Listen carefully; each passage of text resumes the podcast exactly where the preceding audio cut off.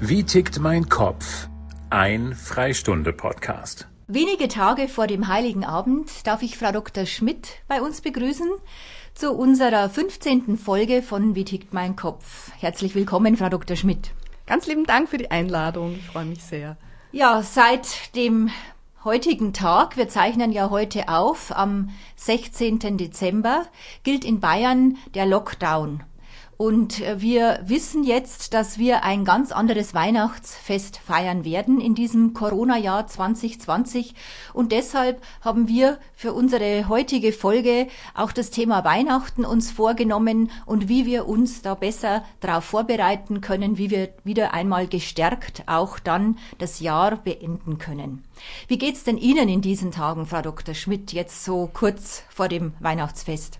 Naja, die Weihnachtsvorbereitungen sind natürlich eingeschränkt, weil die Läden vor Ort geschlossen sind und wir müssen uns jetzt anders behelfen. Das Jahr regt die Fantasie an, sonst kommt man nicht so gut durch die Tage und es ist schon schön, finde ich, auch sich jetzt dadurch einfach auf das Wesentliche besinnen zu können, nämlich einfach zusammenzukommen in kleinem Kreise. Weil eben alles so anders ist in diesem Jahr, passieren auch bestimmte Dinge in unserem Kopf. Da werden wieder Regionen angesprochen mit dieser veränderten Situation, die uns dann äh, möglicherweise verwirren und durcheinander bringen. Es gibt bestimmte Muster, die dann bei uns im Hirn ablaufen. Wenn Sie mir das mal ein bisschen erklären, Frau Dr. Schmidt. Genau so ist es. Wir haben sozusagen den bewussten und den unbewussten Verstand und im unbewussten Verstand sind alle unsere Gewohnheiten gespeichert. Und wenn etwas außerhalb der Gewohnheit passiert, reagiert das Unbewusstsein vorübergehend immer erstmal irritiert und ist so ein, schreckt so ein bisschen auf und blickt sich um und ängstigt sich. Das können ganz subtile Ängste sein. Meistens ist uns das gar nicht bewusst. Und was uns auch nicht bewusst sind, ist die, die normale Reaktion darauf. Das heißt, das läuft wirklich automatisch ab. Das heißt, immer dann, wenn sich etwas ändert, reagieren wir unbewusst mit diesem sogenannten Kampf, Fluch- und Todstellmodus. Das kann ganz subtil sein, wir bemerken das meistens gar nicht, ja. Aber wir können dann merken, dass wir zum Beispiel gereizter sind, leichter ärgerlich sind, uns zurückziehen wollen oder im, im, im uns eigentlich der Situation ausweichen wollen. Das sind dann so die Dinge, die wir im Alltag schon bemerken und wir nennen das dann einfach so, na, mir geht's nicht so gut. Ja, ja, wir fassen das so pauschal zusammen, differenzieren oftmals gar nicht. Aber es lohnt sich, mal genauer drauf zu schauen, welche Reaktion wir ganz individuell haben und dann entsprechend darauf zu reagieren. So ist es. Ab dem Moment, wo man selbst merkt, dass man sich nicht in seiner Kraft und nicht in der Freude oder nicht in der Ruhe befindet, ist ganz klug, mal in sich zu gehen und zu schauen, was ist denn eigentlich genau mein Problem? Weil dazu brauche ich schon einmal wieder meinen bewussten Verstand und lenke von meinen unbewussten Reaktionen ab. Also es ist immer gut, den bewussten Verstand einzuschalten, das ist dann wieder ein ganz anderer Teil bei uns im Kopf. Genau so ist es. Der bewusste Verstand, der sitzt in der Großhirnrinde, während der unbewusste Verstand im Hirnstamm und im Stammhirn beheimatet ist. Und diese Großhirnrinde, die muss aktiviert werden. Genau, das ist sozusagen auch der Sitz der Vernunft, der Sitz der Kreativität, der Sitz der Handlungsfreiheit. Und da können wir uns sozusagen entscheiden, wie wir weiter vorgehen wollen. Wir wollen das ganze Jahr dann auch ähm, zu einer Win-Win-Situation machen für uns und auch für andere. So beschreiben Sie das auch in Ihrem schönen Text, den Sie für die Freistunde verfasst haben und empfehlen einen gezielten Masterplan mit unserem Verstand. Wie gehe ich da konkret vor? Genau, ich habe schon begonnen. Es ist wichtig, dass wir den Verstand Oberhand äh, behalten lassen, dass wir uns sozusagen nicht unseren unbewussten Reaktionen hingeben und im Tal des Jammers versinken.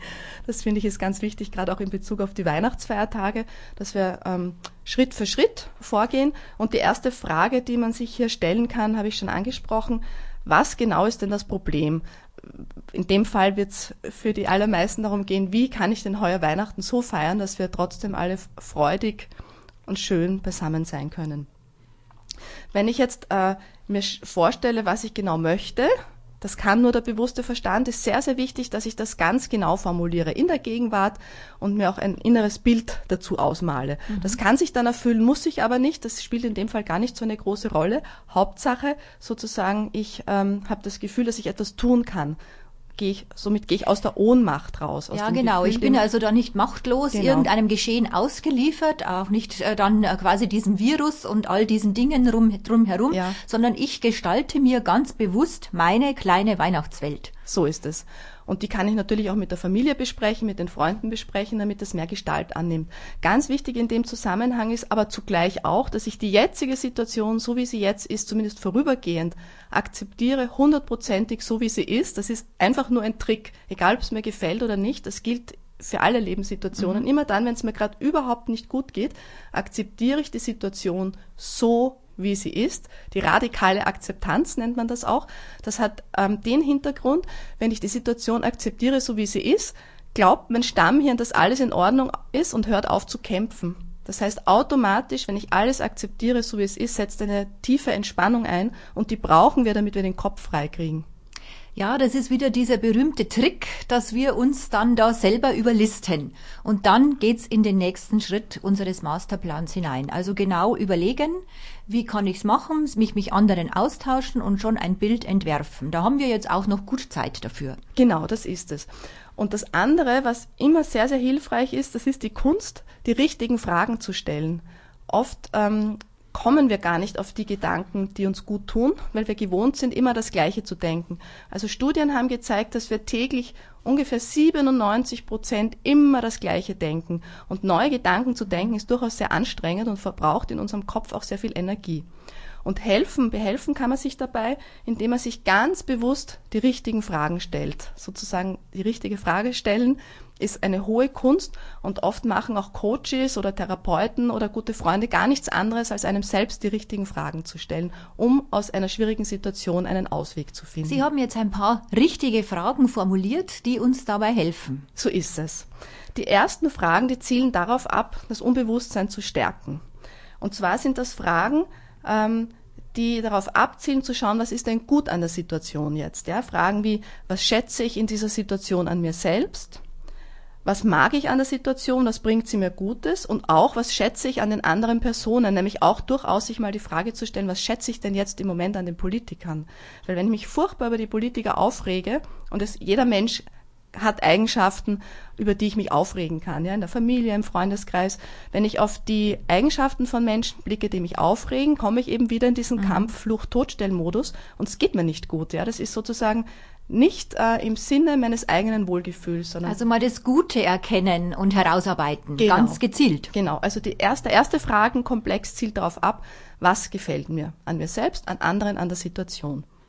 Und erst dann wenn ich die Situation akzeptiert habe, wie sie ist, wenn ich gemerkt habe, was sie auch Gutes für mich bringt, dann kann ich zu den eigentlichen Fragen vordringen, um mein Problem quasi zu lösen. Unser Kopf mag es immer sehr gerne, wenn wir uns aktiv einbringen. Das heißt, wie kann ich mich zum Beispiel an Weihnachten so aktiv einbringen, dass ich das Gefühl habe, mit dazuzugehören? Und dass sich Weihnachten unter anderem auch nach meinen Vorstellungen abspielt im Rahmen dessen, was möglich ist. Ganz wichtig die nächste Frage, was sind denn meine eigenen Kraftquellen und meine Ressourcen? Wir vergessen oft uns zu stärken, dabei liegt das Glück so nah. Es kann sein, dass ich die Sporthandel zur Hand nehme, eine gute Musik höre, hinaus an die Luft gehe, meine Freundin anrufe, meinen mein Freund treffe. Ja, ja, da ist die Bandbreite groß an schöner Musik und was mir jetzt gerade noch eingefallen ist, ein Geistesblitz, Frau Dr. Schmidt, ähm, Sie sagten, man muss das Gehirn stärken und da tut ja vielleicht dann auch ein gutes Essen ganz wohl und weil äh, das kostet ja so viel Energie, diese Gedanken und diese Fragen zu formulieren, ja, so also darf ich da mir auch mal was gönnen, Selbstverständlich, kulinarisch. Selbstverständlich, Kochen ist zutiefst kreativ. Ja. Ganz eine tolle Möglichkeit. Ja. Und Essen sowieso. Ja, ist ganz was Schönes. Ja, gehen wir mal den nächsten Schritt. Also wir haben uns jetzt was Gutes getan ähm, in diesen Tagen, ja. vorbereitend quasi ja. auf das Fest. Ja. Und wie komme ich dann in die nächste Phase hinein? Genau, wichtig sind, es gibt noch weitere wichtige Fragen, ja. die man stellen kann. Was kann ich wirklich jeden Tag in dem Moment an der Situation verbessern oder entscheide ich, dass ich mit der Situation einverstanden bin, so wie sie ist? Also letztlich geht es um ein ganz bewusstes Herangehen an Weihnachten und achtsam zu sein, wie ich mich selbst in Bezug auf die Situation verhalte. Ähm, es ist dann ganz erstaunlich, wie klein die, die Stellschrauben oft sind, die wir bloß zu bewegen brauchen, damit es nicht nur uns selbst gut geht, sondern auch der Umgebung. Sie sagen auch, Frau Dr. Schmidt, es ist auch schön, mal etwas nicht zu wissen. Das müssen Sie mir noch etwas erklären. Das habe ich nicht so ganz verstanden in Ihrem Text. Ja, wir glauben immer, dass wir immer die Lösung sofort parat haben müssen. Tun wir aber nicht. Das ist ein Fakt. Wir können uns die richtigen Fragen stellen, die die Lösungen einladen, äh, dass sie uns einfallen. Aber wenn sie uns nicht gleich einfallen, ist auch fein mit, so wie in der Schwangerschaft. Das, also Babys brauchen auch neun Monate, um heranzureifen, bevor sie geboren werden.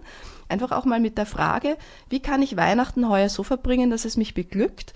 Mit der Frage mal ein paar Tage schwanger zu gehen und darauf zu vertrauen, dass die Antwort im richtigen Moment kommen wird. Mhm. Letztlich ist auch das Vertrauen ein, ein ganz wichtiger Baustein in unserem Leben, damit wir uns wohlfühlen, damit wir uns entspannen und damit sich die Dinge einfach auch mal, dass man sie geschehen lässt, damit sie sich von selbst entwickeln können.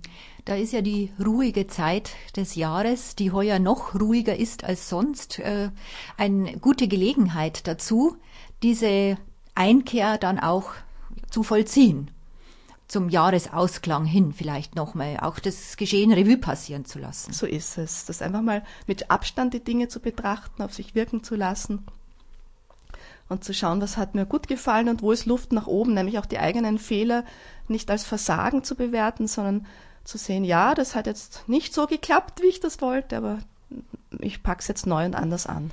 Also auch ein Weihnachten 2020 wird schön werden.